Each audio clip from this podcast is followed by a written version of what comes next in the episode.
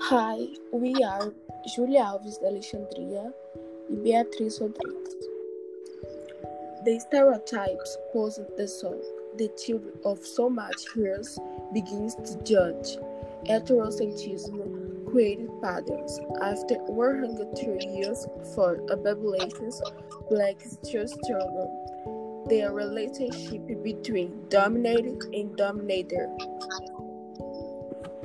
But who said that being a white white man makes you better?